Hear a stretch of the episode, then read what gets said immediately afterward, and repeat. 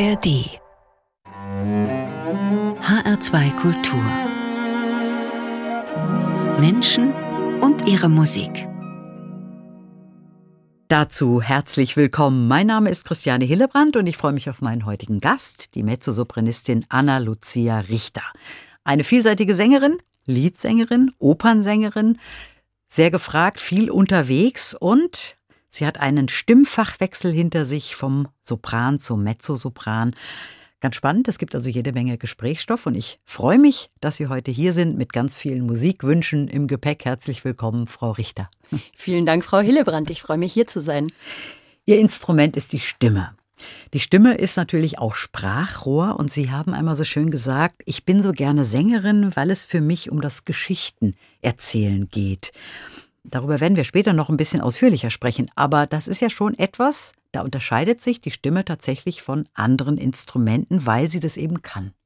Ja, richtig. Das ist eben die Dimension, die wir obendrauf auf das Musikmachen sozusagen noch zusätzlich haben und die uns auf der einen Seite unglaublich viele Möglichkeiten gibt, der Interpretation, eben des Erzählens und sich eben auch zu überlegen, welche Farben kombiniere ich mit welchen Worten. Auf der anderen Seite glaube ich schon, dass natürlich viele Instrumentalisten auch Geschichten erzählen, die sind nur deutlich assoziativer und weniger direkt als das, was wir mit unserer Stimme dann machen.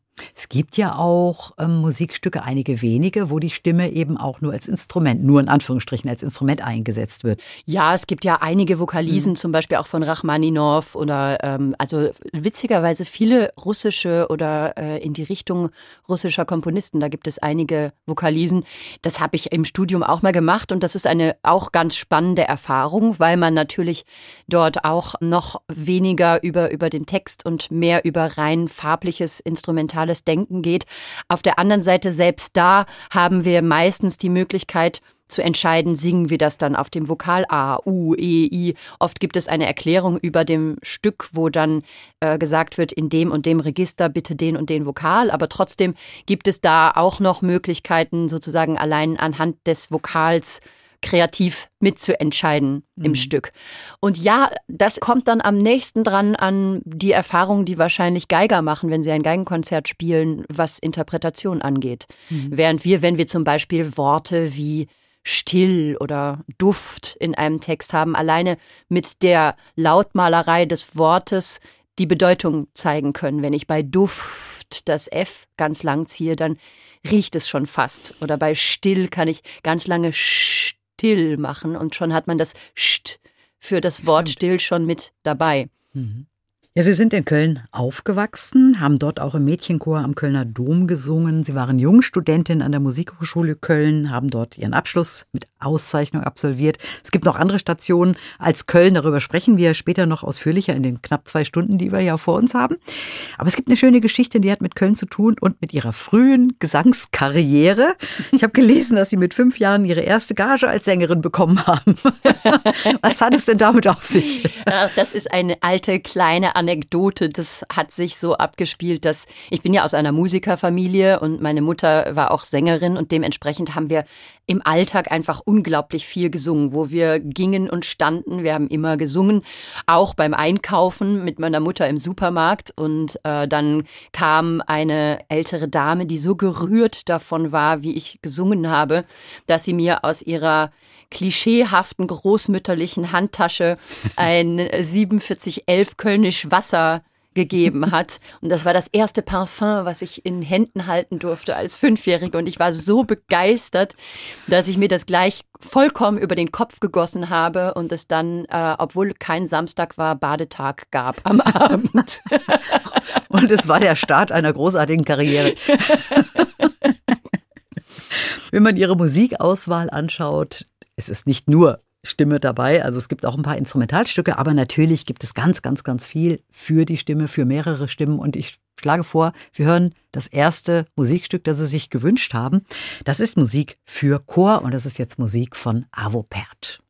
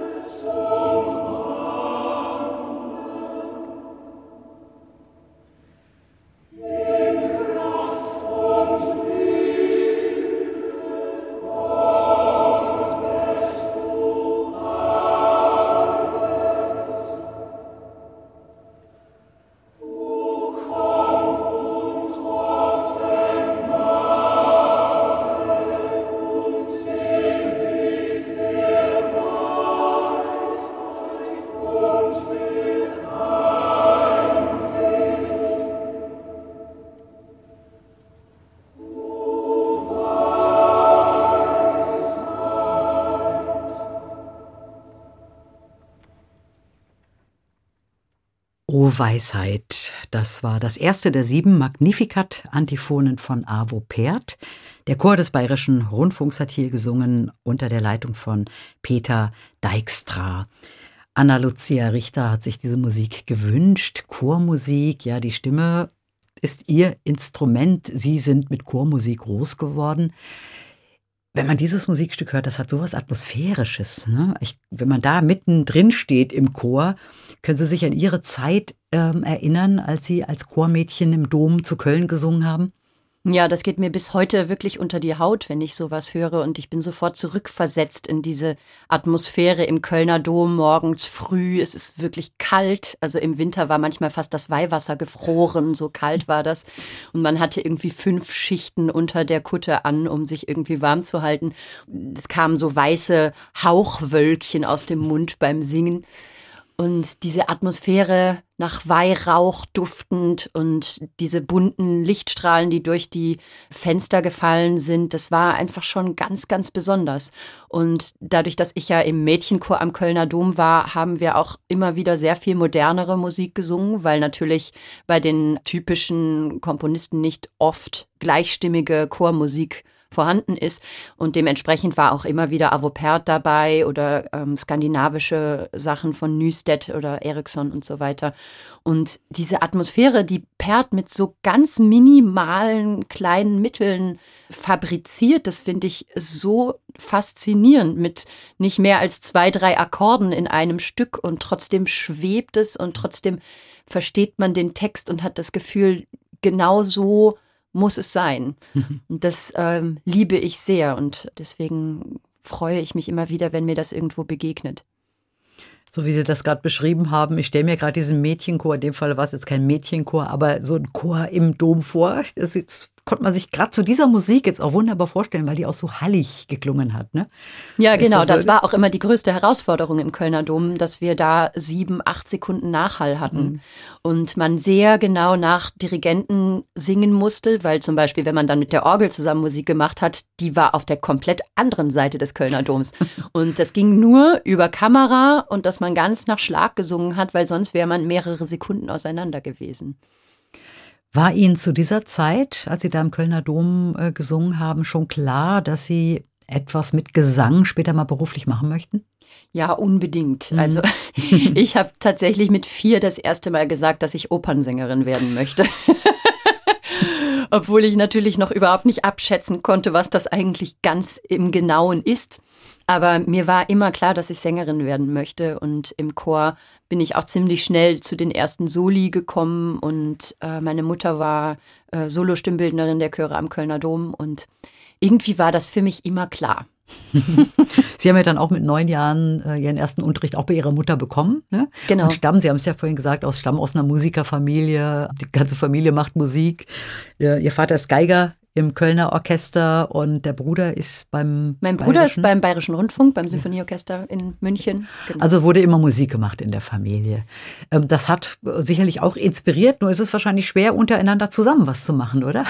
Ach, eigentlich nicht. Also wir sind, äh, mein Bruder und ich sind die fünfte Generation Berufsmusiker. Das heißt, mhm. auch meine Großeltern, die auch bei uns mitgewohnt haben, waren beide Berufsmusiker und alle Onkels und Tanten und so weiter. Und es hat sich schon ab und zu ergeben, dass wir auch zusammen Musik gemacht haben. Also zum Beispiel habe ich eigentlich alle Lieder entweder mit meinem Großvater oder mit meinem Vater am Klavier entdeckt. Wir sind einfach blattlesend durch alle Schubert-Bände durchgegangen, durch alle Schumann-Bände. Wir haben, sobald mein Bruder durch den Stimmenbruch durch war und wir einen Bass in der Familie hatten, äh, alle Bach-Choräle zu viert gesungen. Meine Mutter dann als Altistin damals, ich als Sopran, mein Vater als Tenor. Ich habe äh, als Kind ganz oft im Bett gelegen und durch die Heizungsrohre kam aus dem Erdgeschoss der Klang hoch, wie mein Großvater Bach-Präludien gespielt hat am Klavier. Und er war auch mein erster Klavierlehrer. Und also wir haben schon sehr viel Musik immer zusammen gemacht. Aber es war nie so, also es wird ganz oft dann so gleichgesetzt und so mitleidig betrachtet, so wie so Eiskunstlauf, Mutti, mhm. äh, man wird dazu gezwungen und muss Musik machen und es geht nicht anders. Das war bei uns eigentlich nie so. Es war immer klar, wir können machen, was wir möchten.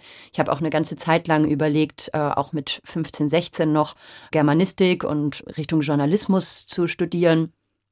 Aber es hat einfach so viel Spaß gemacht, Musik zu machen und ich konnte einfach nicht anders.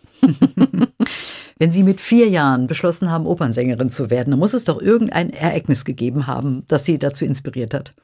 Ich glaube, das ist nach und nach gewachsen, weil ich einfach wirklich schon noch zu Zeiten im Bauch meiner Mutter bei Konzerten war. Also sie hat noch gesungen, bis sie mit mir im siebten, achten Monat war und ich bin immer mitgekommen überall hin. Ich erinnere mich, die erste Matthäus-Passion, Johannes-Passion und so weiter, das habe ich noch auf der Spieldecke in der Sakristei mit Spielzeug auf dem Boden gehört mit meinem Bruder zusammen oder eben dann in der ersten Reihe sitzend mit meiner Oma neben mir irgendwie war ich einfach immer mit dabei. Und dann entsteht natürlich irgendwann auch der Wunsch, nicht nur zuzugucken, sondern ganz mittendrin zu sein. Und man hat aber auch natürlich relativ schnell in so einer Familie mitbekommen, dass man dafür auch erstmal einiges lernen und üben muss und dass es nicht einfach so geht, weil man hat ja auch gesehen, dass alle rundherum sich immer wieder zum Üben zurückziehen und das nicht einfach so funktioniert. Können Sie sich an Ihre erste Opernvorstellung, die Sie besucht haben als Kind, erinnern? Uh, meine erste, das weiß ich gar nicht, aber eine der ersten und eindrücklichsten war, dass mein Vater im Sommer in Bayreuth gespielt hat im Orchester und wir durften die ganzen Schulferien mit dorthin. Hm, und ich durfte dann tatsächlich Rheingold und ich glaube Siegfried in den Generalproben mir dann anschauen. Und das war unglaublich beeindruckend. Ich habe irgendwie kaum getraut zu atmen und war wirklich ganz begeistert. Ich glaube, als Zehnjährige dann am begeistertsten, als dann irgendjemand auf der Bühne starb und ein bisschen zu weit hinten lag und es kam ein Vorhang runter und er musste dann noch einen Meter nach vorne rücken, obwohl er schon tot war, damit er nicht getroffen wird. Das fand ich ganz fantastisch als Kind. Es gibt ja viele Menschen, die Sie beeinflusst haben, die sie geprägt haben, die sie vorangebracht haben. Nicht nur ihre Familie, bestimmt auch einige dabei, sondern eben auch Musikerpersönlichkeiten von außerhalb. Da haben wir jetzt die Wahl. Sie haben gesagt, Andra Schiff ist einer derjenigen, der Sie beeindruckt und beeinflusst hat, aber auch Ivan Fischer. Vielleicht erzählen Sie erst mal. Ja, ich ähm, kann einfach von beiden erzählen und mhm. dann entscheiden Sie, was Sie lieber spielen möchten. können, können wir auch so machen. Andras Schiff habe ich kennengelernt, eigentlich als Einspringerin mit Anfang 20. Ähm, der hat ja ein Festival, ein kleines, ganz wunderschönes in Italien, in der Toskana. Und man rief mich an, ob ich in zwei Tagen Heidenmesse dort singen könnte. Und ich glaube auch noch Schumann, irgendwelche äh, Quartette. Und ich habe das Glück, dass ich eben auch durch meine Chorvergangenheit gut Blatt lesen kann, also da schnell bin und habe gesagt, natürlich komme ich, die Chance lasse ich mir nicht entgehen.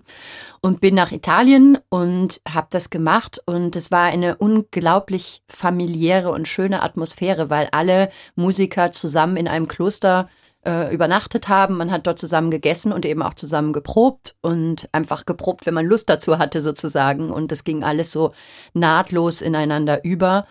Und dann war zum Beispiel ein Moment, der mich unglaublich gerührt hat, dann mal nach dem Mittagessen, wenn man noch so ein bisschen schwer ist, hat Andrasch gefragt, ob ich dabei sein möchte, wenn er nochmal die letzten Schubert-Sonaten übt, die er irgendwie ein paar Tage später wieder gespielt hat. Und ich habe mich dann da hingesetzt in einen fantastischen Raum, der bemalt war über und über von Decke bis Fußboden, äh, mit einem Blick über die toskanische Landschaft und mit offenen Fenstern und Vogelgezwitscher. Und er hat Schubert-Sonaten gespielt und ich durfte in seinen Noten mitlesen, weil er hat sowieso alles auswendig gespielt. Und also das war einer der Höhepunkte meines zuhörenden Musiklebens. Da war ich wirklich wochenlang von geflasht. Dann schlage ich vor, dann hören wir doch jetzt mal Schubert. Ich denke mal, das ist einfach schön, jetzt auch gerade nach dem, was Sie da beschrieben haben. Sie haben sich gewünscht von Franz Schubert die Sonate Nummer 20 in A-Dur und zwar den zweiten Satz daraus gespielt von Andras Schiff.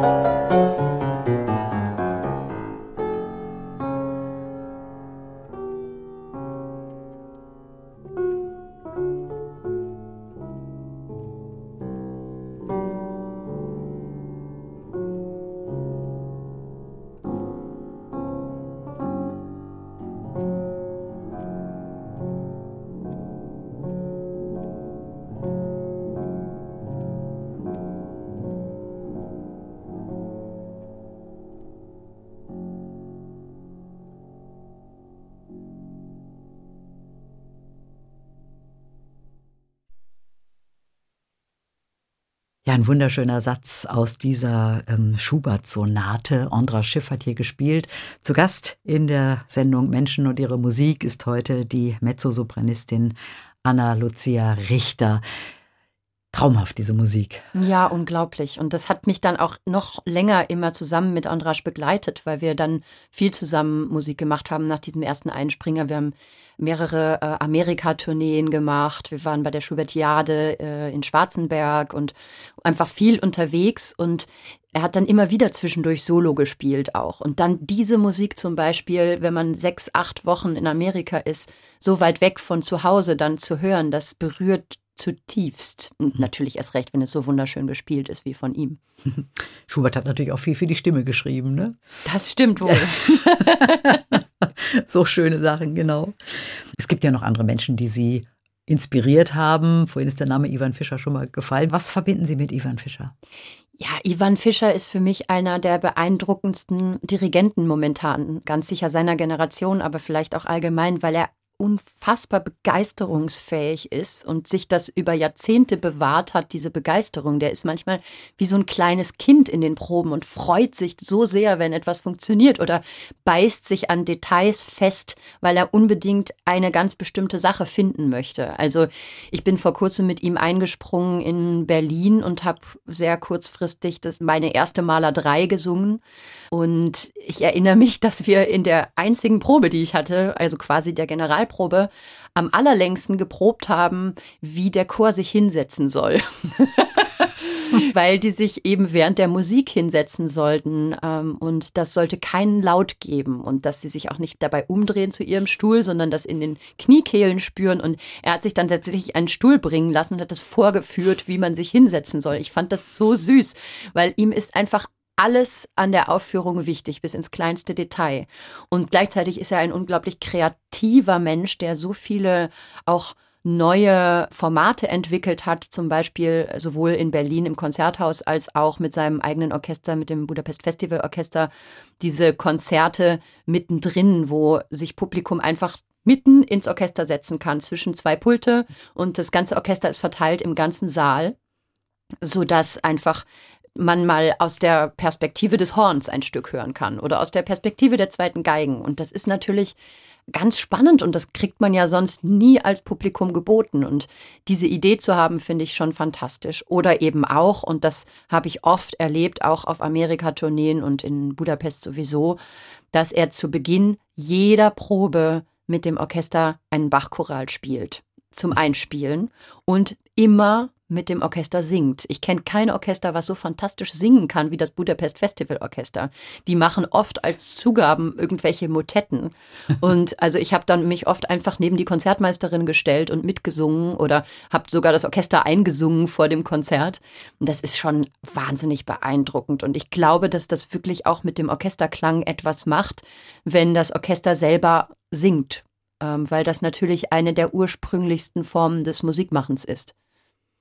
Ivan Fischer hätte ich jetzt mit Johann Sebastian Bach gar nicht so in Verbindung gebracht. Finde ich interessant. Oh ja, doch, eigentlich schon. Der hat sogar bei Hanonkur gelernt als mhm. junger Dirigent. Und ich glaube, am Anfang sollte er gar nicht Dirigent werden, wenn ich das richtig in Erinnerung habe. Und er hat sich da so durchge durchgeprügelt in seiner Familie, das durchgedrückt, dass er das unbedingt machen darf mhm. und eben auch in Wien dann über Hanonkur eigentlich seinen Weg gemacht. Also der hat schon sehr viel mit Bach immer wieder in seinem Leben zu tun gehabt, aber eben auch mit Maler, was so für mich auch ein wichtiger Stand, wichtiges Standbein in meiner Laufbahn ist und ich habe auch mit ihm sehr viel Maler gemacht. Das sind so die beiden mhm. Punkte, Bach und Maler.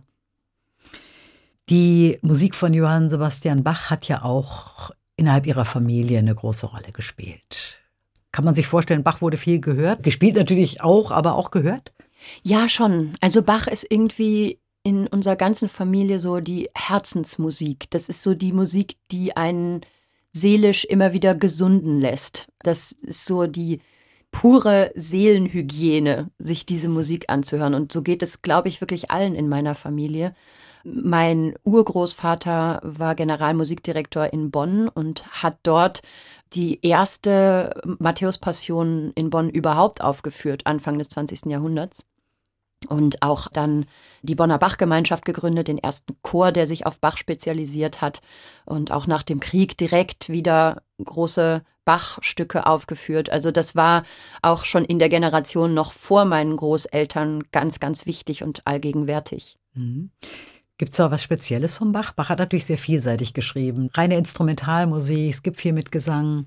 Es was würden Sie sich auflegen, wenn Sie, ich haben gesagt, hat, tut der Seele gut? Ja, also die Passionen beide sind natürlich irgendwie nicht wegzudenken und immer wieder da. Aber dadurch, dass mein Vater eben Geiger ist, bin ich auch natürlich mit dem äh, Geigen-Solo-Repertoire von Bach mhm. auch mit aufgewachsen. Und es gab zum Beispiel einen sehr berührenden Moment, als mein Großvater gestorben ist, hat mein Vater sich mit der Geige an das Sterbebett gestellt und hat äh, Bachpartiten gespielt. Und das war unglaublich tröstlich und man hatte wirklich das Gefühl, mit den einzelnen Tönen dieser Musik die Seele auf dem Weg in den Himmel mit zu begleiten. Mhm. Sie haben sich Musik von Johann Sebastian Bach gewünscht, die Partita Nummer zwei. Und daraus hören wir jetzt mal den dritten Satz eines Sarabande. Und hier spielt Isabel Faust.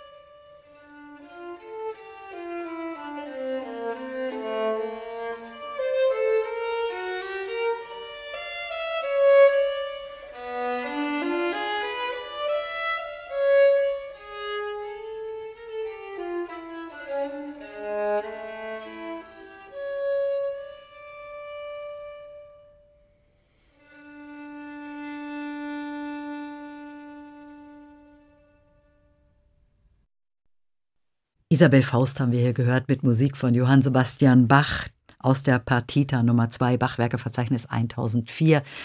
Den dritten Satz. Anna Lucia Richter hat sich diese Musik gewünscht. Ja, die Musik von Johann Sebastian Bach hat in ihrem Leben, auch im Leben ihrer Familie, eine große Rolle gespielt oder spielt sie noch heute. Das haben Sie eben schon auch sehr eindrücklich erzählt. Und eben einmal die Solo-Instrumentalmusik, aber Sie haben eben auch schon die Passion erwähnt. Beide sind ja auch beide sehr ergreifend. Welche mögen Sie lieber? Ach, ich frage mich das immer wieder und je nachdem, welche ich singe, denke ich dann, die ist es jetzt, die ich lieber mag. Also ich, ich kann mich und möchte mich eigentlich gar nicht entscheiden. Mhm. Aber in der letzten Zeit habe ich öfter die Matthäus-Passion gesungen und war einfach so selig dabei sein zu können. Und das war ja auch nach meinem Fachwechsel erstmal oder während des Fachwechsels nicht so ganz klar, ob es wirklich die Altpartien wieder werden. Das kann man am Anfang nicht so absehen. Und drum, als ich jetzt dann wohl mit den Thomanern in Leipzig als auch mit den Wiener Philharmonikern in Wien äh, Matthäus Passion gesungen habe, das war für mich das größte Glück, was ich mir vorstellen konnte. Wir hören jetzt direkt nach der Instrumentalmusik jetzt einen Ausschnitt aus der Matthäus-Passion. Und da haben Sie ausgewählt, So ist mein Jesus nun gefangen, sind Blitze, sind Donner, mit Christine Schäfer, Sopran, Bernarda Fink, Alt, dem Schönberg-Chor und dem Ensemble Concentus Musicus unter der Leitung von Nikolaus Hanonkur.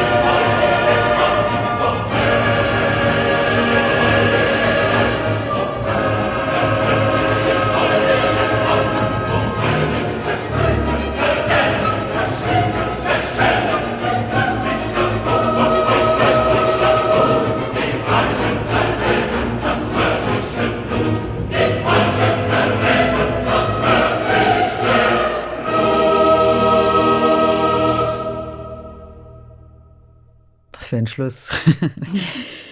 Ja, das war aus der Matthäus-Passion. So ist mein Jesum nun gefangen, sind Blitze, sind Donner mit Christine Schäfer, Sopran, Bernarda Fink, Alt, dem Schönberg-Chor und dem Ensemble Concentus Musicus unter der Leitung von Nikolaus Hanonkur.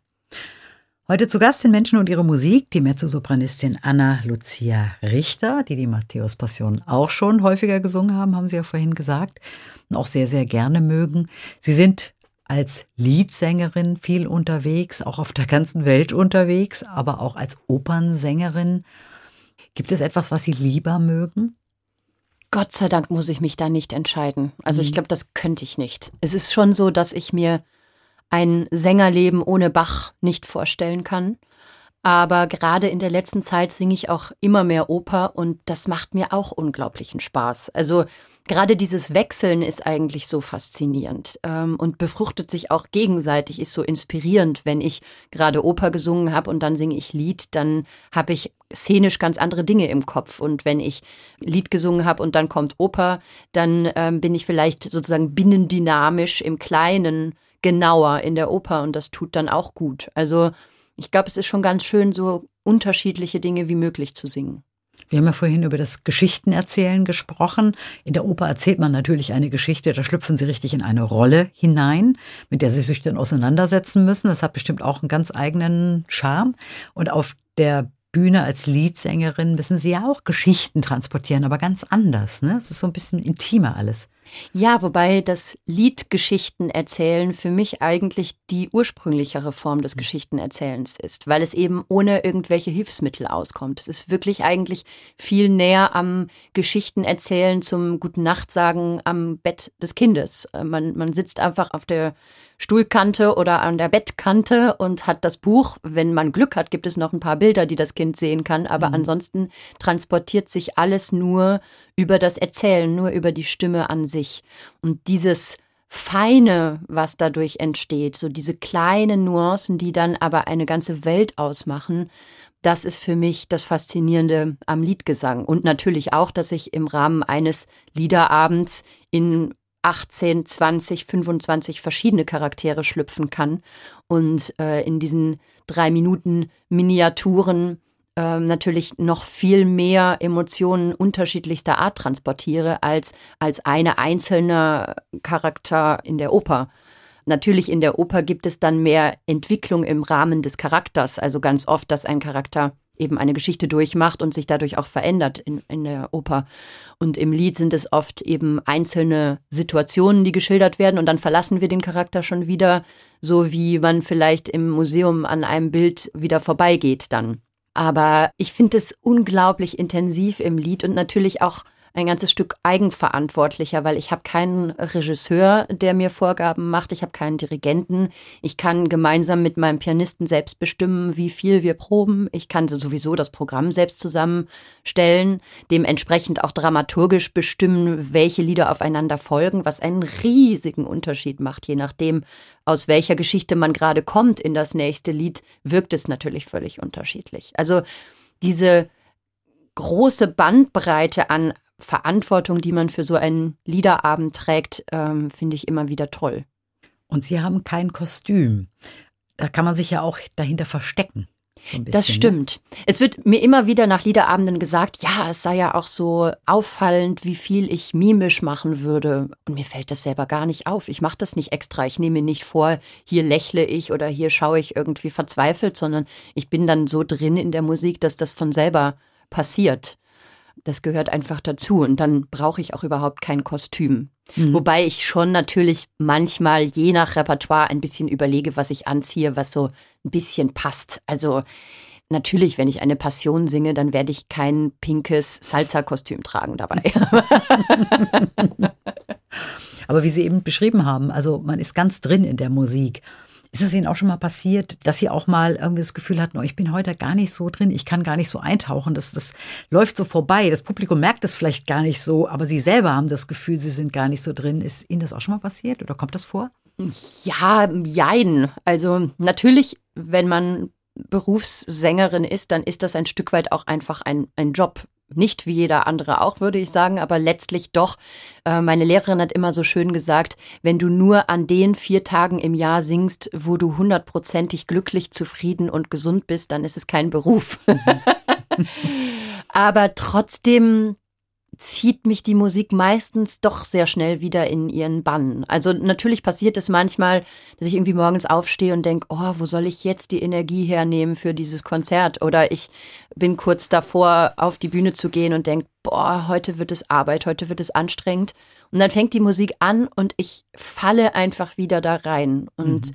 selbst wenn es vielleicht mal kurze Momente gibt, wo man dann wieder an die Oberfläche kommt, ich glaube, das ist auch ganz gesund, sich immer wieder daran zu erinnern, dass das jetzt eine Momentaufnahme ist und eben nicht die perfekte CD mit zehn Schnitten pro Stück, sondern dass es halt einfach jeden Tag anders ist. Und da trägt das Publikum ja auch sehr viel dazu bei. Je nachdem, wie aufmerksam das ist, je nachdem auch, ob das selber Lust hat. Man merkt es auf der Bühne sehr genau, ob die Leute Spaß daran haben und offen sind oder eher so jurymäßig sich da hinsetzen, so nach dem Motto, wollen wir doch mal sehen, was sie drauf hat. Das gibt eine völlig andere Atmosphäre und mit der arbeite ich dann natürlich auch.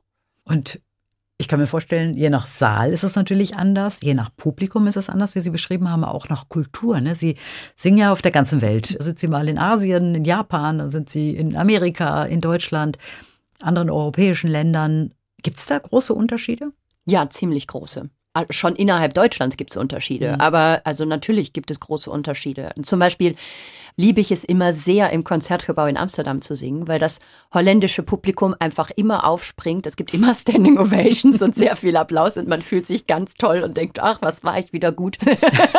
also, brauchen wir doch auch, gell? Ja, sie, sie machen das halt einfach, weil sie so herzlich sind und sich so freuen und so offen sind dort und so sind die einfach. Während zum Beispiel in Japan manchmal das Publikum so höflich ist, dass man kaum lesen kann, wie fanden die das jetzt eigentlich. Das ist sehr unterschiedlich, das gibt es auch anders. Also ich hatte jetzt vor zwei, drei Monaten einen Liederabend in Tokio. Da sind sie dann auch aufgesprungen und haben irgendwie wahnsinnig applaudiert. Aber das ist dort schon anders. Also mhm vor allem während des Konzertes, nicht der Schlussapplaus, sondern so währenddessen, wenn man zwei Stunden auf der Bühne steht, kann man ganz wenig lesen in den Gesichtern oder in der Art, wie die sich verhalten, ob ihnen das jetzt eigentlich gerade gefällt oder ob sie berührt sind oder nicht. Das ist schon, schon auffallend. In Amerika ist es wieder anders. Da sind sie auch eher relativ schnell begeisterungsfähig. Aber ja, also das merkt man schon sehr, je nachdem, wo man ist. Gibt es einen Lieblingsort, in dem Sie gerne singen? Viele. Es hängt auch sehr vom Repertoire wieder ab, natürlich. Also das kann ich so eindeutig nicht sagen. Jetzt sind Sie viel unterwegs, ich hatte es ja eingangs schon gesagt, das heißt, Sie müssen auch viel reisen.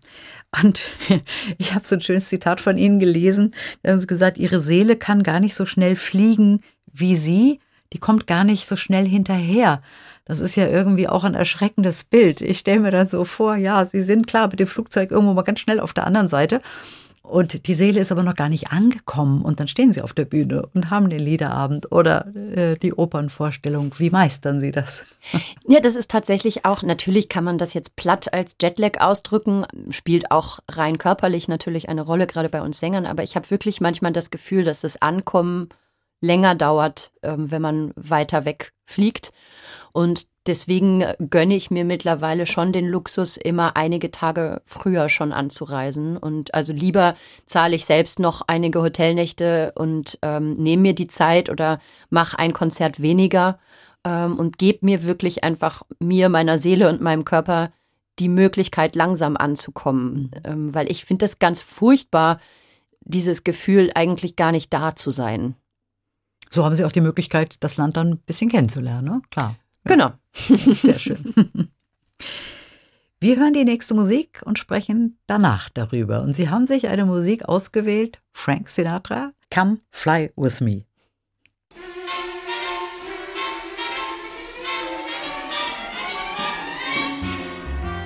Come fly with me, let's fly, let's fly away. If you can use some exotic booze, there's a bar in far Bombay. Come on and fly with me. Let's fly, let's fly away.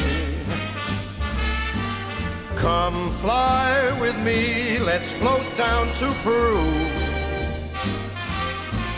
In Llama Land, there's a one man band, and he'll toot his flute for you. Come on, fly with me, let's take off in the blue.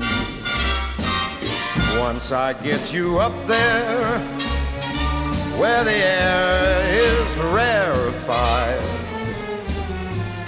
we'll just glide starry eyed. Once I get you up there, I'll be holding you so near.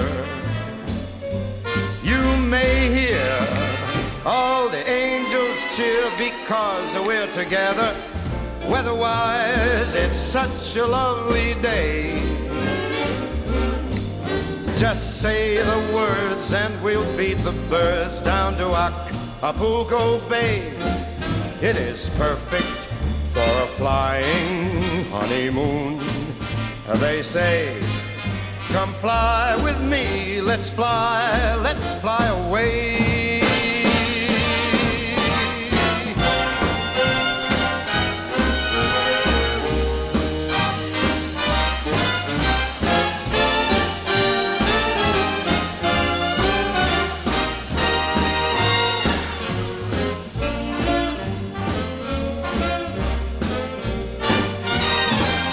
Once I get you up there where the air is rarefied, we'll just glide starry eyed. Once I get you up there, I'll be holding you so very near.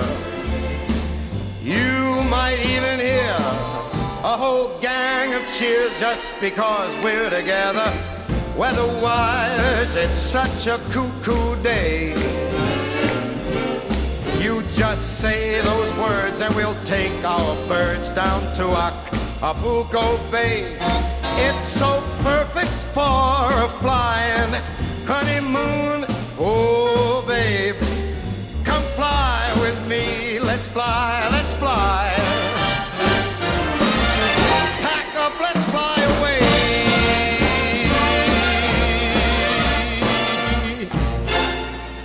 Don't tell your mama. Frank Sinatra, Come Fly With Me. Gewünscht hat sich diese Musik Anna Lucia Richter, die heute zu Gast ist mit Menschen und ihre Musik. Wir haben vorhin übers Fliegen gesprochen, passt natürlich wunderbar, aber das war nicht der Grund, warum wir diese Musik hier gespielt haben, sondern ähm, Sie haben sich das gewünscht, weil man von Frank Sinatra sehr viel lernen kann. Ja, das finde ich für die schon. Stimme. Als klassische Sängerin auch Mhm. oder als Sänger ähm, oder vielleicht sowieso als Musiker allgemein. Ich finde, äh, Frank Sinatra war einer, der auf so vielen Ebenen ein begnadeter Musiker war. Natürlich diese unverkennbare Stimme, aber was wirklich toll bei ihm ist, ist dieses Timing. Er singt eben nicht immer exakt nach dem Takt oder exakt rhythmisch perfekt und gerade das ist das Tolle bei ihm. Dadurch bekommt es dieses, diesen Groove und dadurch bekommt es diese Lebensfreude auch. Und auch das geht sehr über die Textinterpretation. Also er entscheidet ganz genau nach dem Text, komme ich dann vielleicht eine Spur zu früh und halte dann ein bisschen länger die Note, bis sie die nächste kommt oder setze ich auf den letzten Drücker ein, wenn eigentlich alle schon erwarten, dass ich komme und erst dann komme ich und dann geht's schneller weiter und ich hole die Zeit wieder auf. Also immer dieses Spiel mit der Zeit äh, so äh, flüssig umzugehen. Und das ist eigentlich etwas, was wir uns ganz oft auch abgucken können. Sowohl als Liedsänger natürlich in ganz vielen, also auch Schubert oder Brahms Liedern, aber ganz besonders natürlich zum Beispiel bei Rezitativen, also bei Monteverdi, bei Bach, bei Händel, all dieser Barock- und Renaissance-Musik ist es unglaublich wichtig, im Timing frei zu sein. Das geht erst, wenn man vorher ganz genau das studiert hat natürlich. Aber sobald man ganz genau weiß, was wohin theoretisch gehört, kann man anfangen damit zu spielen und sich Freiheiten zu nehmen. Und dann fängt es an, lebendig zu werden. Und diese Lebendigkeit spürt man bei Frank Sinatra natürlich wirklich in jedem Takt. Ja, diese Nähe der Barockmusik zum Jazz oder auch zur Popmusik ist ja auch da, ne? Einfach aufgrund dessen, dass man eben auch viel improvisiert, also viel von sich selber da reingibt. Ne? Und das ist ja etwas, was man normalerweise im klassischen Studium gar nicht so lernt, ne? was man sich Absolut. dann erarbeiten muss. Ne? Ich habe nie so viel Frank Sinatra gehört wie als Vorbereitung auf meine Monteverdi-Programme. Mhm. Also das ist wirklich äh, sehr faszinierend, was man sich da alles abgucken kann. Sie wurden ja in Köln geboren. Ich habe schon gesagt, Sie sind in Köln aufgewachsen, 1990 geboren. Dann haben Sie schon mit 14 in Basel auch Gesangsunterricht bekommen, vier Jahre lang dort äh, Gesangsunterricht genommen. Dann sind Sie nach Köln zurück, haben Ihr Studium äh, fortgesetzt und beendet mit Bravour an der Hochschule in Köln. Das heißt, Sie waren auch immer sehr jung. Ne? Sie hätten ja auch erstmal Abitur ganz normal machen können und sagen, okay, danach studiere ich dann Musik, Gesang. Aber es war schon sehr früh. Das macht ja auch etwas mit einem. Also wenn man schon so früh, also im Prinzip immer ein bisschen seiner Zeit voraus ist, jetzt sind sie 33, ne? und äh, man würde meinen, auch von dem, was sie alle schon gemacht haben, könnten sie auch schon älter sein. Ja, das hat sich irgendwie so ergeben. Ich war irgendwie in allem immer früh dran und habe eben gerne gleichzeitig auch Dinge gemacht. Also gleichzeitig als Jungstudentin in Köln studiert und Abitur gemacht und während der Schule davor bin ich dann schon mit äh, Schulbefreiungen eben nach Basel gefahren, zweimal im Monat. Und irgendwie hat sich das halt so ergeben, weil ich so viele Leidenschaften hatte, weil ich das so gerne machen wollte. Also ich bin eigentlich auch gern zur Schule gegangen. Ich hatte Gott sei Dank keine Probleme in der Schule, sonst wäre diese Kombination natürlich auch so nicht gegangen. Aber das war dann irgendwie einfach klar, dass ich auch Vielleicht bin ich auch einfach ein ungeduldiger Mensch und ich wollte nicht warten, bis ich mit der Schule fertig bin, bevor ich mich dann dem Singen voll und ganz widmen kann. Das hätte mir viel zu lang gedauert. Und gleichzeitig wollte ich aber unbedingt auch Abitur machen. Und dementsprechend war es klar, gut, dann muss das halt gleichzeitig sein. Und die Möglichkeiten dazu hatte ich Gott sei Dank mit tollen Lehrern. Haben Sie auch ein Instrument gelernt? Ja, also ich habe mit Geige angefangen, weil mein Vater eben Geiger ist, mit vier. Und Gott sei Dank hat er mich sehr schnell für völlig untalentiert erklärt. Also wahrscheinlich auch da, weil ich halt zu ungeduldig war und es kamen nur hässliche, kratzende Töne da raus und ich habe nicht verstanden, warum das sein soll, wenn ich doch nur den Mund aufmachen muss und es kommen gerade und schöne Töne da raus. Also warum bei der Geige dann nicht? und dann habe ich eben Klavier gelernt mit meinem Großvater und habe auch wirklich bis zum Studium durch Klavier gespielt und sehr gerne. Und weil ich aber auch ein Orchesterinstrument mal spielen wollte, weil ich dieses Erleben von mitten in einem Orchester sitzen auch mal haben wollte, aber auch ein Instrument finden wollte, was es in der Familie noch nicht gab, was gar nicht so einfach war, habe ich dann äh, mit zwölf, glaube ich, ungefähr äh, noch mit Fagott angefangen und habe einige Jahre Fagott gespielt bis ich dann mich quasi entscheiden musste zwischen Singen und Fagott spielen, weil ich immer nach dem Fagott üben nicht mehr singen konnte, weil mein Kehlkopf davon hochgegangen ist. Und Aha. man hat ja am Anfang noch nicht die richtige gute Technik beim Fagott spielen und das ist unter Umständen dann erstmal stimmschädlich und dafür habe ich dann schon zu viel fürs Singen getan, als dass ich das riskieren wollte. Aber Sie haben mit dem Fagott dann auch im Orchester gespielt, also das, was Sie. Ich war so kurz im Schulorchester damit. Das mhm. war aber auch dann zeitlich schon manchmal schwierig, noch mit Chor und allem äh, zu kombinieren. Und äh, ich habe mich neulich noch unterhalten, lustigerweise, dass ich so eben mit 14 oder 15 dann am Lehrerzimmer geklopft habe äh, bei meinem Musiklehrer und ihm eröffnet habe, dass ich ab jetzt nicht mehr ins Schulorchester kommen werde, weil ich nämlich Sängerin werde. Punkt. Was hat er da gesagt? Da konnte er gar nichts zu sagen. Da war dann, ja gut, dann mach das halt mal. Ja, ist schön, wenn man das so früh so klar weiß und wenn es dann auch noch ja, geklappt hat, ist doch schön. Wenn Sie das so aus heutiger Sicht manchmal so rückblickend ähm, sich anschauen, wie geht es Ihnen damit? Ja, es ist natürlich schon, also ich meine, da war eine sehr große Portion Glück dabei, dass das dann sich auch alles gefügt hat, weil wollen kann man viel, ob man das dann auch bekommt, ist die ganz andere Frage natürlich.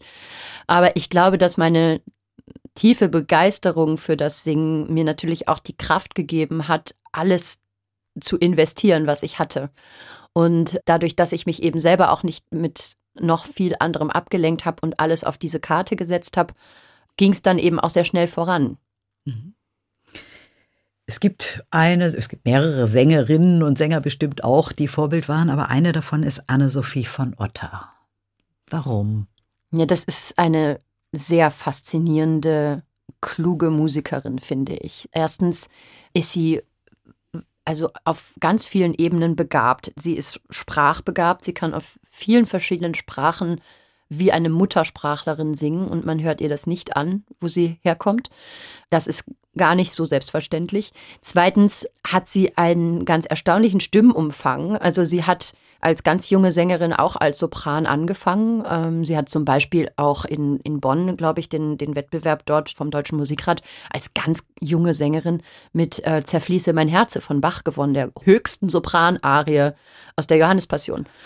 Und ist dann aber eben später auch Mezzosopran geworden und hat einen traumhaften Octavian gesungen, einen unglaublich süßen Hänsel, wahnsinnig viel Lied gemacht, aber eben auch, und ich finde, dass daran sieht man auch, dass sie eine sehr mutige Frau ist, ähm, sich manchmal gar nicht so auf das Genre festgelegt. Sie hat auch Jazz gesungen, sie hat auch fast so Richtung Pop gesungen, aber immer mit einer Ernsthaftigkeit und mit einer intensiven Beschäftigung vorweg, dass es nicht irgendwie sich anbiedernd wirkt oder lächerlich wirkt, sondern sie ist immer 100 Prozent bei der Sache, die sie gerade macht. Egal, ob das eben Richard Strauss, Bach oder irgendeine Musical- oder Pop- oder Jazznummer ist. Und das muss nicht jeder so machen, das muss auch nicht jeder so mögen, aber ich finde, das kann man anerkennen, dass es eine sehr große Leistung ist für eine Sängerin. Und Sie haben jetzt Musik mitgebracht äh, mit ihr, also Anne-Sophie von Otter meets Elvis Costello. Was hat es damit auf sich? Ja, ich bin durch Zufall irgendwann mal auf dieses Album gekommen und fand das wirklich faszinierend. Ähm, auch die verschiedenen Tracks auf dieser CD, die wahnsinnig unterschiedlich sind, wo teilweise dann ganz andere berühmte Evergreens dann auch gecovert werden oder manchmal auch Sachen quasi neu komponiert worden sind für dieses Album. Und sie findet immer ihren eigenen Zugang dazu. Es ist immer ganz ihrs und das fand ich einfach toll. Dann hören wir doch mal ein davon I Want to Vanish.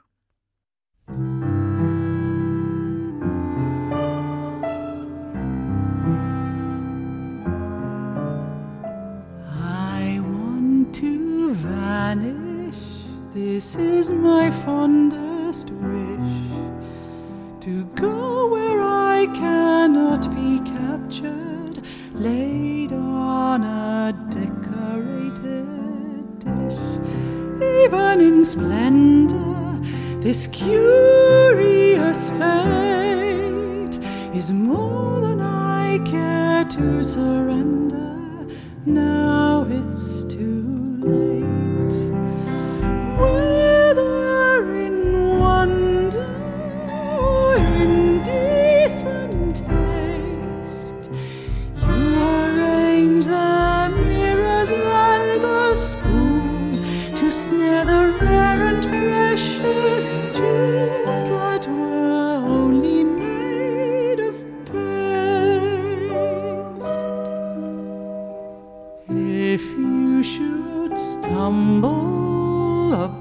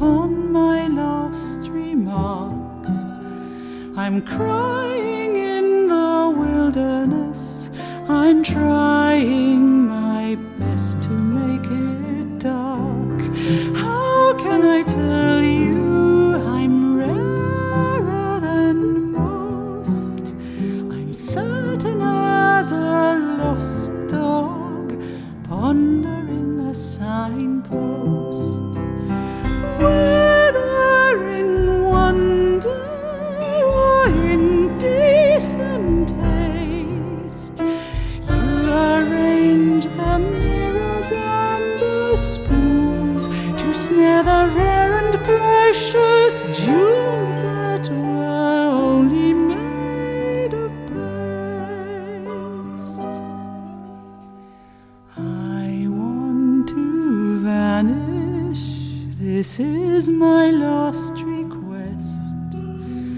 I've given you the awful truth. Now give me my rest.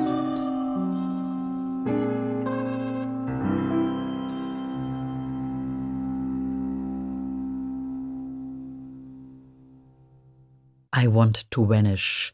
Anne-Sophie von Otter haben wir hier gehört, ein wunderschönes Timbre in der Stimme. Das kauft man ihr doch vollkommen ab. Es gibt mhm. manchmal so peinliche Crossover-Geschichten von Sängern, die meinen, sie könnten Jazz und dann denkt man, ah, Schuster bleibt bei deinen Leisten. Aber bei ihr finde ich eben überhaupt nicht der Fall. Und ja, jetzt habe ich von ihr dann auch noch etwas mitgebracht, was dann wieder mehr, ein bisschen zumindest mehr Richtung Kernrepertoire der klassischen Sängerin geht von Offenbach, ein Ausschnitt aus La Pericole, wo ich drüber gestolpert bin, weil ich Anfang des Jahres selbst die Pericole in Wien gesungen habe und natürlich schauen wollte, wie haben das Kollegen schon so gemacht. Und dann habe ich das von ihr gefunden und fand das auch unglaublich süß, wie sie das gestaltet. Quelle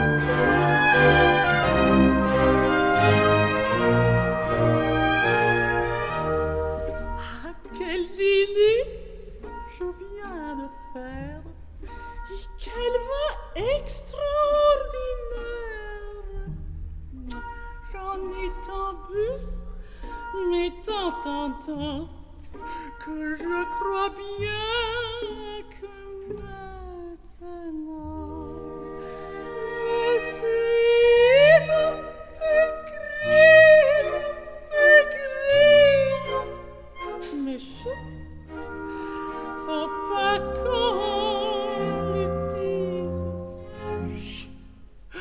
Faut pas.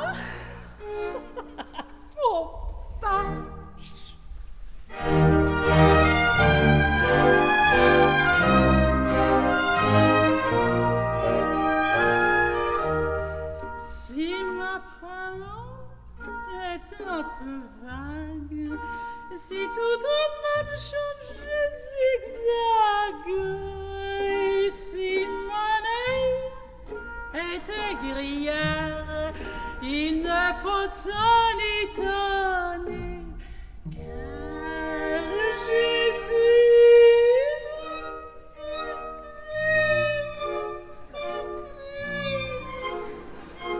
je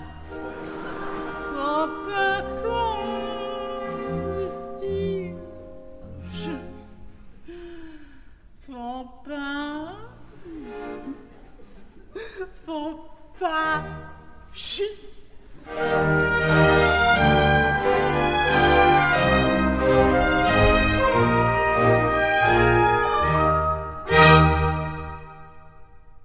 Ja, ein Ausschnitt aus La Pericole von Jacques Offenbach. À quel dîner je viens de faire.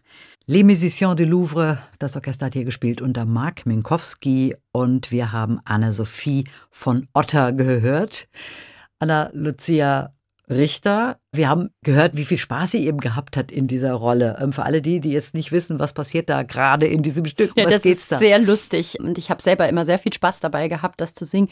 Das ist die Schwips-Arie mhm. und die Pericole wird wirklich unter den Tisch gesoffen, weil der Vizekönig von Lima erreichen möchte, dass sie äh, jemanden heiratet. Und dafür wird sie einfach sturzbetrunken gemacht und sie singt da eben, dass sie in ihrem Leben noch nicht so viel Gutes gegessen hat und eben auch noch nie so viel getrunken hat. Und es macht wahnsinnig Spaß, so betrunken zu spielen auf der Bühne.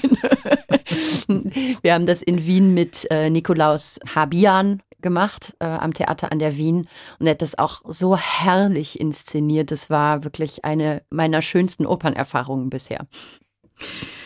Sie hören Menschen und ihre Musik und wenn Sie Menschen und ihre Musik gerne noch einmal hören möchten, das ist jederzeit möglich als Podcast in der ARD Audiothek.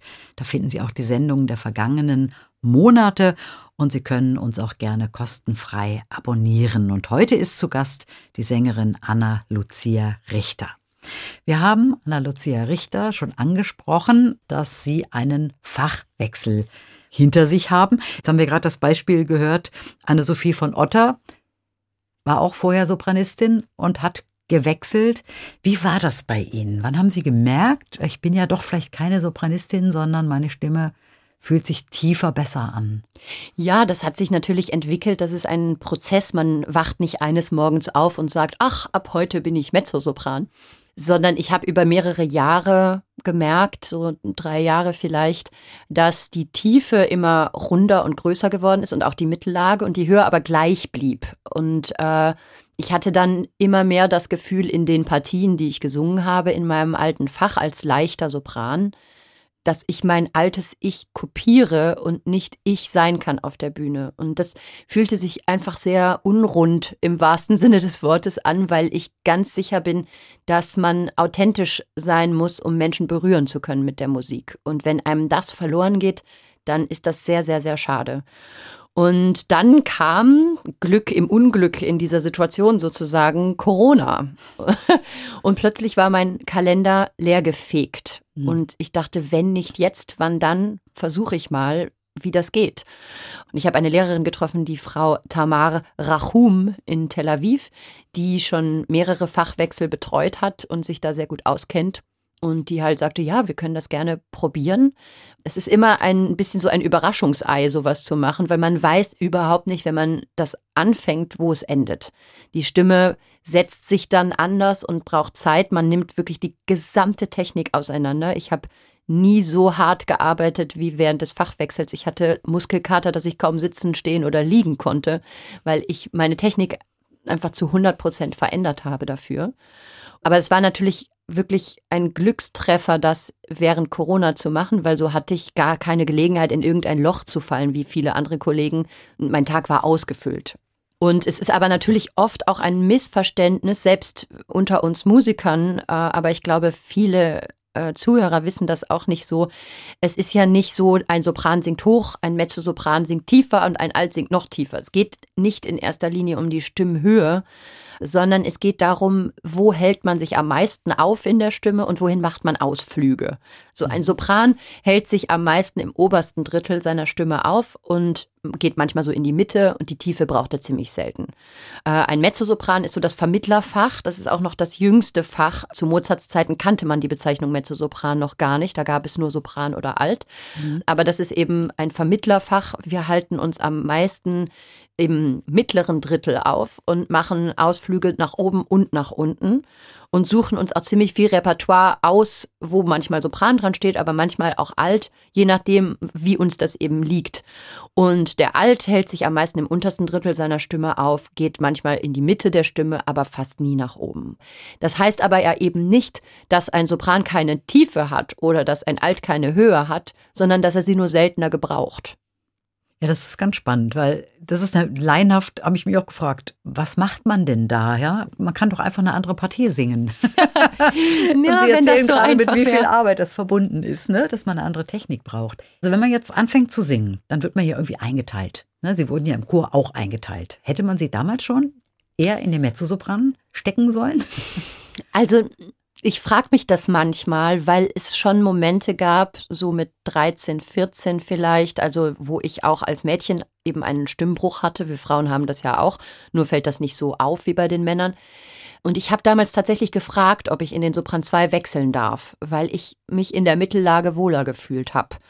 Aber die Höhe lief halt wunderbar und es ging alles nach oben und ähm, so war das auch mein ganzes Studium durch, dass alle gesagt haben, never change a running system, wenn es doch gut funktioniert, warum willst du dann was verändern? Und das Spannende an Stimme ist ja, dass das eigentlich das Letzte im Körper ist, was ausgewachsen ist. Die Stimme ist erst mit Ende 20 ausgewachsen und wie gesagt, ich habe mit neun meinen ersten Gesangsunterricht gehabt. Ich war mit 23 mit dem Studium fertig. Mhm. Das heißt, meine gesamte Ausbildung habe ich eigentlich auf einem unfertigen Instrument gemacht. Mhm. Das muss man sich bei Geigern mal vorstellen. Da würde ja niemals jemand mit einer halben Geige sein ganzes Studium machen. Der würde immer mit einer ganzen Geige, mit einem fertigen Instrument kommen. Und die Stimme ist, bevor sie ausgewachsen ist, einfach noch wahnsinnig flexibel. Ähm, so wie Kinder auch stundenlang im Spagat sitzen können, ohne dass ihnen da irgendwas wehtut oder sie irgendwie das Gefühl haben, äh, das ist vielleicht nicht ganz so bequem. So ist das bei der Stimme auch. Die lässt unglaublich viel mit sich machen. Und irgendwann, wenn sie aber eben ausgewachsen ist, kann man erst feststellen, okay, die Stärken der Stimme sind da und eben nicht an anderen Stellen. Und so war es eben bei mir, dass dann schon in der vollen Laufbahn sozusagen, während ich schon überall gesungen habe, ich nach und nach gemerkt habe, dass eigentlich meine Lieblingslage der Stimme die Mittellage ist. Entspricht ja auch ihrer Sprechstimme. Das ist nicht immer so. Ne? Es gibt Sopranistinnen, die haben eine sehr dunkle Stimme und singen dann ganz hoch. Oft ist es ja schon, dass es dem entspricht. Das dass stimmt. man schon aus der Sprechstimme auch bei Männern heraushört, oder das ist bestimmt ein Bass oder, ne? oder das ist eher Das ein stimmt. Tenor. Obwohl ich auch an meiner Sprechstimme gearbeitet habe im Rahmen Mhm. vom Fachwechsel. Also das gehörte auch mit zum Fachwechsel sozusagen dazu, mir nicht selber mit meiner Sprechstimme in die Quere zu kommen. Mhm. Ähm, aber auch eine Grundsatzentscheidung meinerseits war, nicht so peinlich sängerisch zu sprechen. Es gibt ja so diese Klischeesänger-Sprechstimme, die sprechen dann die ganze Zeit so. Und das finde ich ganz furchtbar. Und von daher habe ich selber einen Zugang zu meiner Sprechstimme gesucht, der meiner Singstimme gut tut, sozusagen. Und wir haben jetzt eine Aufnahme, da hören wir sie noch als Sopranistin. Ne, Und zwar ist das Musik von Johann Sebastian Bach, Schlummert ein. Schlummert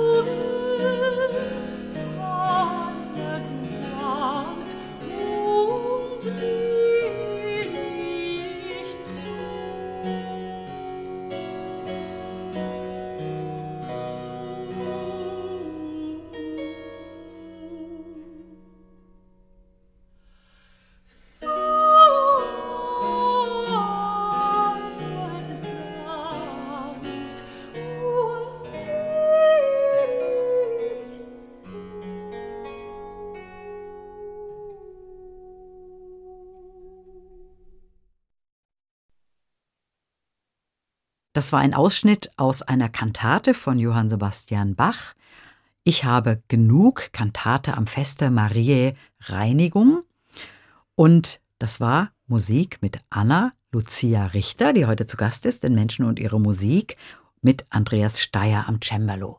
Das war jetzt noch Musik, Anna Lucia Richter, da haben Sie noch als Sopranistin gesungen. Wie ist das jetzt zu hören, so im Nachhinein? Also wie ist das für Sie? Ab und zu muss ich das noch so ein bisschen meiden, weil es ist mir noch ein bisschen zu nah und es ist so verrückt, weil es gleichzeitig unglaublich weit weg wirkt. Ich könnte nicht jetzt wieder so singen. Das ist einfach vorbei. Das bin nicht mehr ich. Und wenn ich das höre, finde ich mich selber so wahnsinnig jung und denke, kriege mütterliche Gefühle für mich selbst. Gut, die waren 25 auch, als Sie das gesungen Ja. haben. Ne? Ich sehe gerade 2015. Genau. Ja. Also das ist schon, ja, ein ganz merkwürdiges Gefühl, mich da selber zu hören. Aber es ist ja auch mit einem Stimmfachwechsel, ist ja auch immer verbunden, dass man natürlich jetzt andere Stücke, andere Rollen singt. Also das werden Sie jetzt nicht mehr singen, sondern es, es schließt sich natürlich was Neues, aber es geht auch eine Tür zu. Das stimmt. Es ist aber eigentlich mir nicht wahnsinnig schwer gefallen, weil ich ja doch sehr viel gesungen habe bis zum Fachwechsel. Also ich habe nicht das Gefühl, was verpasst zu haben.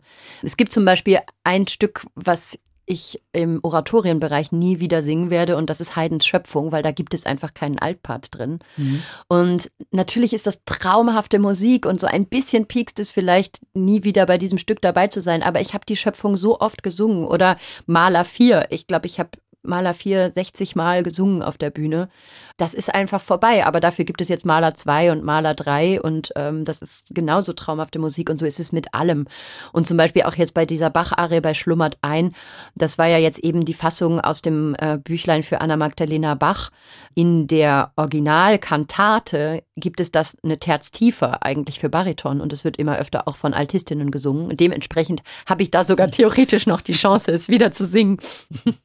Aber das ist ja auch ganz schön, dass Sie so früh angefangen haben und schon so viel auf der Bühne erlebt haben. Jetzt erweitern Sie Ihr Repertoire und gehen nochmal einen Schritt weiter und machen nochmal die anderen Sachen, die anderen Rollen, die Sie eben vorher nicht spielen konnten. Oder Genau, das entspricht konnten. auch meiner Ungeduld, von der wir eben schon sprachen. Äh, ich langweile mich relativ schnell und das sind jetzt alles wieder neue Sachen, die ich neu entdecken kann und wo ich wieder neues Repertoire lernen kann.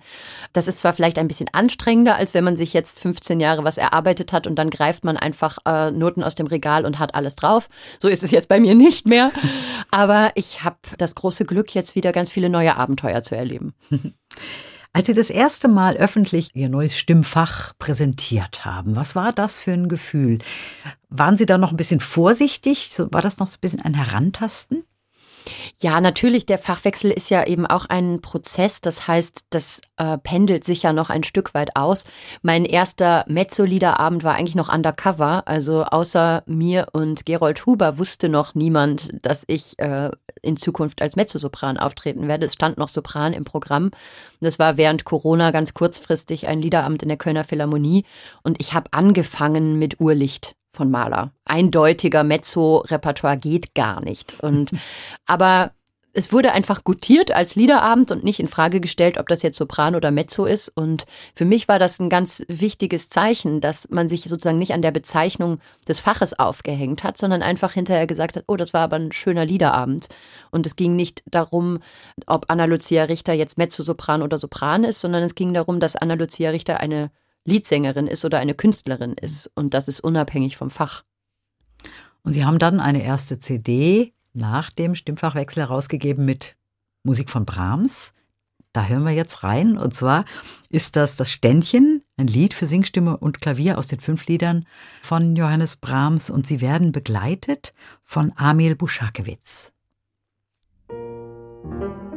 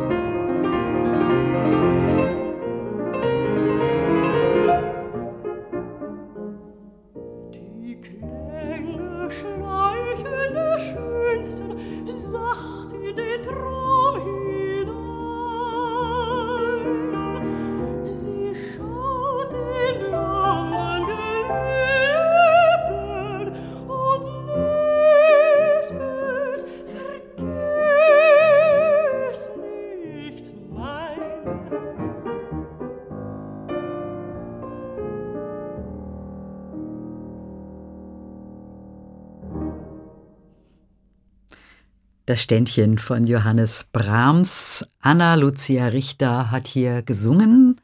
Ihre erste Aufnahme als Mezzosopranistin und begleitet am Klavier von Amil Buschakewitz. Und mit ihm zusammen arbeiten Sie ja jetzt schon eine ganze Weile. Das war damals der Anfang? Nicht ganz. Mhm. Wir haben uns lustigerweise wirklich während Corona kennengelernt als Liedduo, was ja eigentlich sehr außergewöhnlich ist in einer Zeit, wo es nicht viele Konzerte gibt. Auch mit einem sehr kurzfristigen Liederabend in äh, Madrid. Spanien war ja lange das einzige Land, in dem noch viele Konzerte stattfanden. Und äh, er war eigentlich der einzige Pianist, der sowohl Zeit hatte als auch sich getraut hat, in der Zeit zu reisen. und wir haben dann zusammen ein Programm erarbeitet mit Mahler, Wolf und Schubert-Liedern. Und das sind dann einige Male noch aufgeführt und dann kam eben diese Brahms-Aufnahme als nächstes. Mhm. Mittlerweile sind Sie ein international gefeiertes Liedduo. Und Sie haben ja auch ein gemeinsames Projekt entwickelt, ein Förderprojekt für Liedduos, das immer nach einem Konzert. Es gibt eine Reihe Licht, eine Konzertreihe. Wir haben selbst ein Programm entwickelt, äh, gemeinsam mit dem Deutschen Musikrat zum Thema Licht, ähm, in dem wir eigentlich 800 Jahre deutsches Kunstlied erzählen. Wir Mhm. beginnen bei Wolkenstein und Vogelweide, also Minnesang, äh, 12. Jahrhundert, 13. Jahrhundert und gehen durch alle Epochen über natürlich Bach, Mozart, Haydn, Schumann, Schubert, Wolf, Berg bis Eisler, Weil und dann kommen wir am Schluss bei Reimann und Riem an. Und Also wirklich ein Querschnitt durch das deutsche Lied. Dieses Programm haben wir an vielen verschiedenen deutschen Orten jetzt schon aufgeführt. Äh, Amiel spielt fantastischerweise da nicht nur in Anführungsstrichen Klavier, sondern auch noch Drehleier und Cembalo und Hammerklavier. Und immer am Tag nach diesem Liederabend mit dem Lichtprogramm geben wir einen Meisterkurs am gleichen Ort für junge Liedduos und arbeiten mit denen eben am deutschen Kunstlied. Mhm. Auf was kommt es denn an? Woran arbeiten Sie mit den Duos? Das ist eine sehr spannende Arbeit, weil es geht uns überhaupt nicht um technische Arbeit. Natürlich kann das manchmal an der Seite irgendwie anklingen, aber es geht in erster Linie darum, wie probt man als Duo zusammen, wie findet man eine gemeinsame Interpretation, äh, wie findet man eine gemeinsame Klangsprache. Es ist ja eine sehr intime Musikarbeit so als Duo. Es gibt nicht das ist vielleicht vor einigen Generationen noch anders, aber es gibt eigentlich nicht wirklich einen Solisten und einen Begleiter. Also der Pianist muss genauso führen können wie der Sänger, äh, vielleicht sogar noch besser. Der muss sich mit Atmung auskennen. Äh, der muss genau spüren, wann der Sänger einsetzt. Der muss sich auch mit dem Text auseinandersetzen natürlich. Und das ist eine ganz spezifische Arbeit, die eigentlich viel zu selten beleuchtet wird. Und vor allem wird, glaube ich, viel zu selten gesehen, dass eine Duoarbeit, so diese Teamarbeit, wirklich wichtig ist. Man kann immer irgendeinen Sänger mit irgendeinem Pianisten kombinieren und wenn beides gute Musiker ist, dann wird man auch einen ganz anständigen Liederabend daraus gewinnen. Aber dass es wirklich diese intime, musikalische, berührende Arbeit ist, dass man das Gefühl hat, es ist eigentlich ein Instrument, was da zusammen erklingt. Das braucht ganz viel Zeit und Geduld und Handwerk letztlich auch und Zusammenarbeit. Mhm, ja, man wächst dann zusammen, lernt sich natürlich auch besser kennen. Ähm, wie wichtig ist es für Sie zum Beispiel auch, einen festen Duopartner zu haben? Das ist mir schon sehr wichtig. Also das ist jetzt nicht so exklusiv vielleicht wie eine Ehe. Natürlich arbeite ich mit zwei, drei Pianisten regelmäßig zusammen.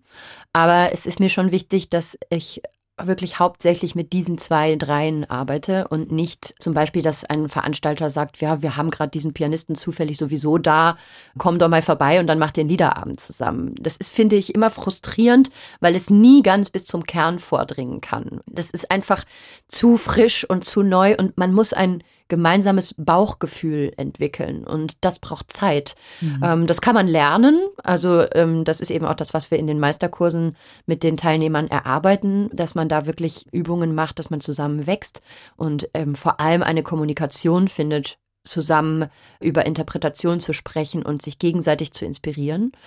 Aber das macht man nicht in zwei, drei Proben. Das Mhm. braucht viel mehr Zeit. Die Bühnenpräsentation, die spielt ja auch eine Rolle. Und das ist auch äh, Thema dieser Kurse. Ähm, was vermitteln Sie da?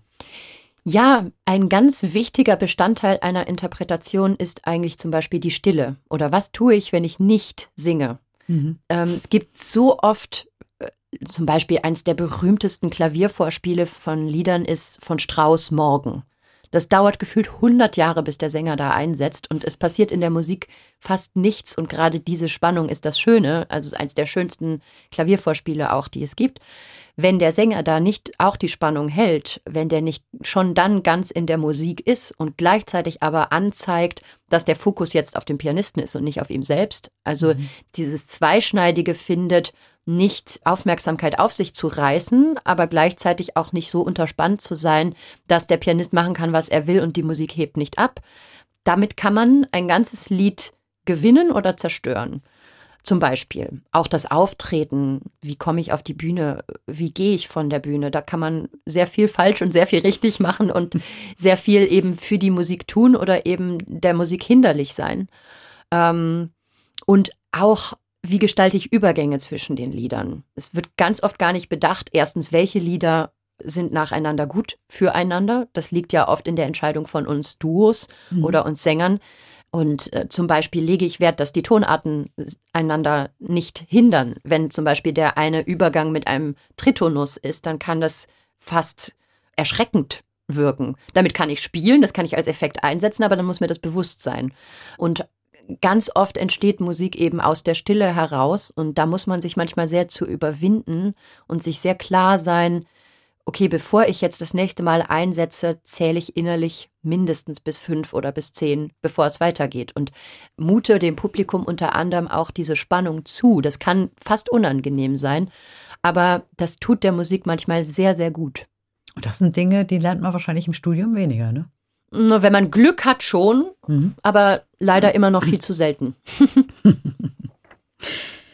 Die nächste Musik, das ist Musik mit Brigitte Fassbender. Und nach ihrem Stimmfachwechsel wurden sie auch schon mit Brigitte Fassbender verglichen. Was für eine Ehre. Was für eine Ehre, ne? Ich glaube, das ist doch bestimmt auch was Schönes. Und das war auch immer ein Vorbild für Sie?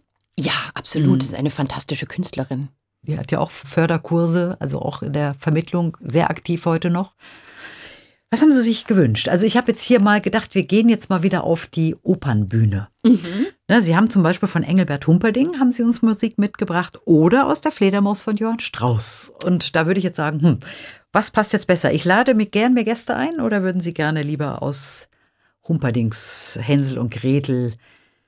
Ach, dann hören wir uns doch Humperdinck an, weil das wird immer als Weihnachtsoper verschrien und damit wird diesem Stück eigentlich sehr Unrecht getan. Ich finde, das kann man sich zu jeder Jahreszeit anhören. Und den Hänsel haben Sie auch schon gesungen. Den habe ich ne? auch schon gesungen, ja. Gretel, ich weiß den Weg nicht mehr.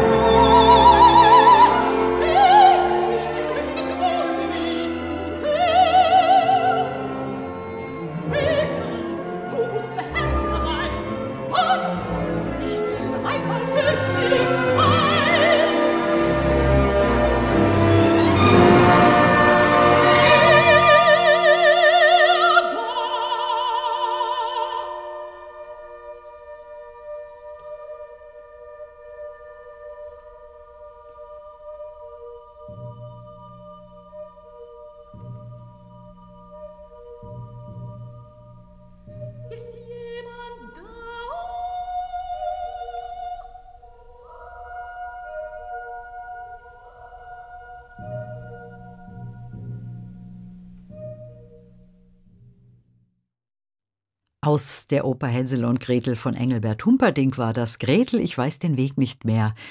Die Mezzosopranistin hier Brigitte Fassbender und ähm, Anna Lucia Richter hat diesen Hänsel auch schon gesungen. Ja, über die Oper und über das Opernspielen wollte ich gerne auch noch mit Ihnen sprechen, weil ich glaube, da haben Sie auch schon eine Menge erlebt. Ich meine, es ist nicht bei jeder Sängerin oder jedem Sänger so, dass man da sehr gefordert wird auf der Bühne, aber es kommt doch hin und wieder mal vor. Und ähm, Sie haben zum Beispiel auch mal schön erzählt, dass Sie äh, einen Auftritt hatten, wo Sie sich durch einen Graben durchkämpfen mussten und sich wie so, eine, wie so ein Höhlenforscher vorkamen. Ähm, was waren so Ihre Besonderheiten, die Sie bisher erlebt haben auf der Opernbühne? Ja, da gibt's immer wieder spannende Momente und das ist, macht es ja auch mit aus, warum das Opernsingen so einen Spaß macht, weil da mhm. immer wieder Herausforderungen sind, von denen man vorher gar nicht geträumt hat, dass die mal existieren könnten. also zum Beispiel als, als Sesto in Köln bei äh, Händels Cesare habe ich immer wieder die Szene, dass ich wie Matrix oder Man in Black Style auf in meinem silbernen Lohngreen Kostüm auf der Bühne krieche und mehrere Purzelbäume mache und ähm, mich dann Richtung Dolch im, in der Mitte der Bühne Purzelbaume und dann natürlich auch irgendwann diverse blaue Flecken an der Wirbelsäule habe. Aber das macht, das macht man gerne mit. Ja, das macht auch Spaß. Es ja. ist doch so schön. Auch irgendwie, ich glaube, ein Grund, warum Opernsänger gerne Opernsänger sind, ist ja auch, dass sie gerne so was Kindliches noch haben und damit auch irgendwie experimentieren. Mhm. Oder zum Beispiel in äh, einer Inszenierung äh, von Orfeo von äh, Sascha Walz, äh, zum Beispiel in Berlin an der Staatsoper, gab es eine Szene, wo ich gestützt von zwei Tänzern von hinten auf die Schulter von Orfeo springen musste und mich dann vorne an ihm wieder runtergleiten lassen musste und dann wie ein Uhrpendel nach links und rechts bei ihm auspendeln musste und dann wieder abspringen nach hinten. Also so richtig artistische oder tänzerische Momente oder eben bei der Pericol dann auf einer Treppe betrunken zu spielen und sich dann im letzten Moment irgendwo an der Seite an einer Holzkulisse festzuhalten, sodass alle denken, man stürzt ab, aber man stürzt nicht ab. also solche Späße gibt es immer wieder. Haben Sie nicht auch schon mal kopfüber gesungen? Ja, auch bei Sascha Walz. das gibt es auch, ja. Aber das ist doch für die Stimme da manchmal gar nicht so einfach, oder? Ja, man muss natürlich bei allen verrückten Dingen immer Positionen finden, die einem trotzdem ermöglichen, dass man gesund singen kann. Also Kopfüber ist gar nicht so schlimm. Wichtig ist, dass der Bauch dabei irgendwie halbwegs frei ist und nicht eingequetscht wird. Also auch bei den Purzelbäumen als Sesto achte ich natürlich darauf, dass ich nicht währenddessen singe, sondern erst danach.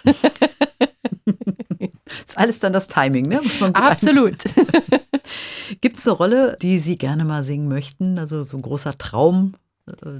Ach, viele. Aber jetzt gerade, wo wir Hänsel und Gretel gehört haben, denke ich eigentlich an Octavian, äh, also Rosenkavalier Strauß, weil ja, eigentlich habe ich das Gefühl, durch diesen Humperdink schon auf dieses Fach hintrainiert worden zu sein, mit wirklich großem Orchester und wirklich auch so dramatischen Momenten.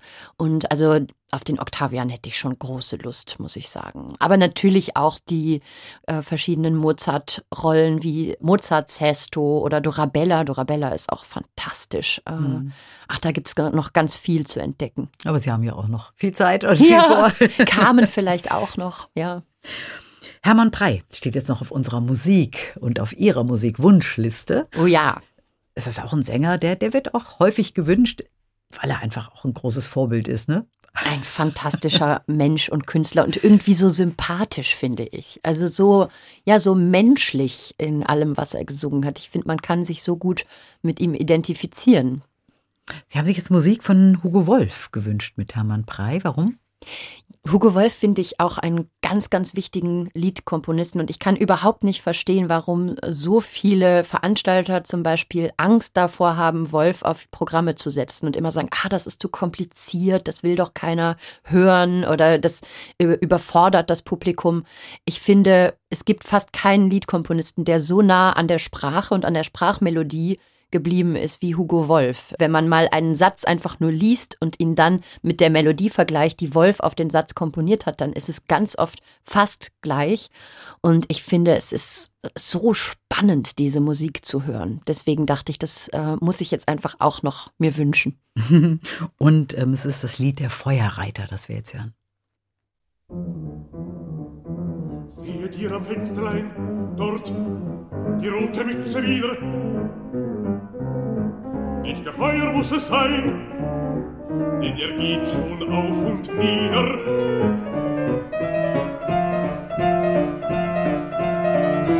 Und einmal welch Gewühle bei der Brücke nach dem Feld,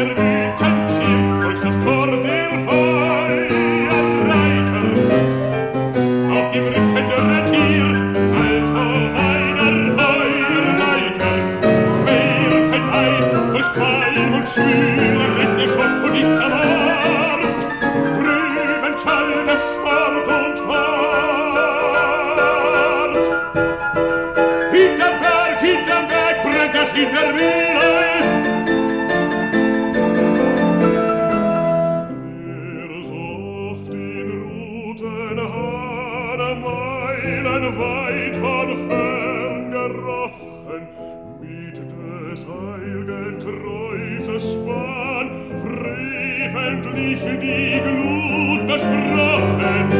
Weh, dir Christ vom Dach gestühle, dort